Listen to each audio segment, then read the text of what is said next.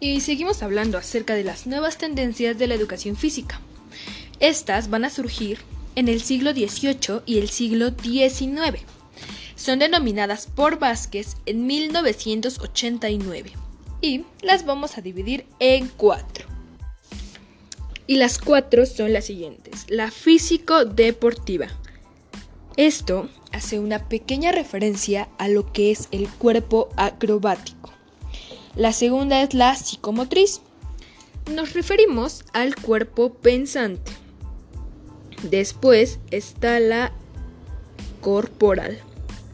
Y obviamente esto hace referencia al cuerpo comunicante. Finalmente la sociomotricidad, que esto es la educación a través de juegos.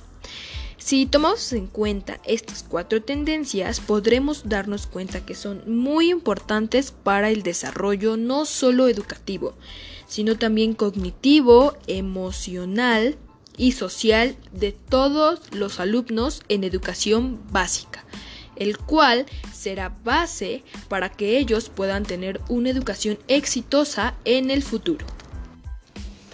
Pero esto no termina aquí. Conozcamos un poco más acerca de estas tendencias. La físico-deportiva, que es el cuerpo acrobático, mm, está desarrollada para crear una diferencia entre la educación física y el deporte. Como sabemos, el deporte se va a poder llevar a cabo con una educación física de primera. Ahora bien, la psicomotriz es el cuerpo pensante y esta hace referencia y sobre todo es inclusiva, ya que habla acerca de los alumnos especiales. Si nos vamos a la educación corporal del cuerpo comunicante, nos estamos refiriendo al concepto del espacio, del tiempo, la danza, el baile y la mímica, expresión corporal a fin de cuentas.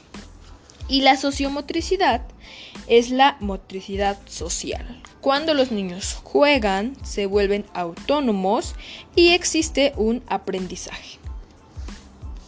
Pero no todo termina aquí. Además de eso, existen corrientes.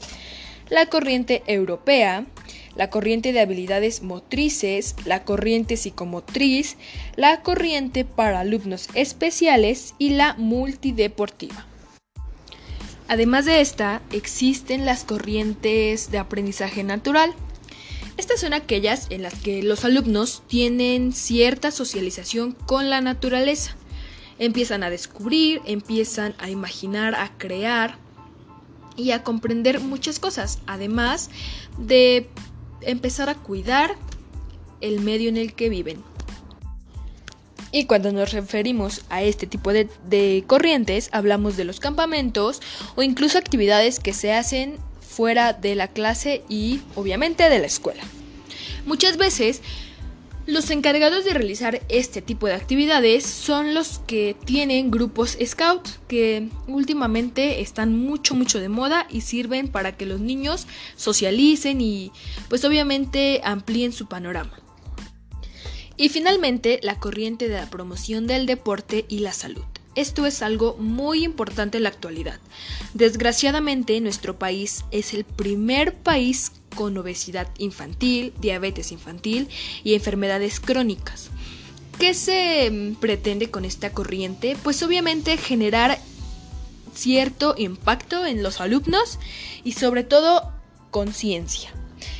Es importante que creemos hábitos alimenticios sanos, una vida activa para que de esta manera nuestros alumnos, nuestros hijos, nuestros conocidos en el futuro no tengan problemas ni este tipo de enfermedades que desgraciadamente llegan a ser mortales. Entonces, todo este tipo de corrientes y tendencias son muy importantes para el desarrollo de los alumnos. Es importante también que enseñemos que no solamente es aprender por aprender, sino aprender y aprovechar lo aprendido.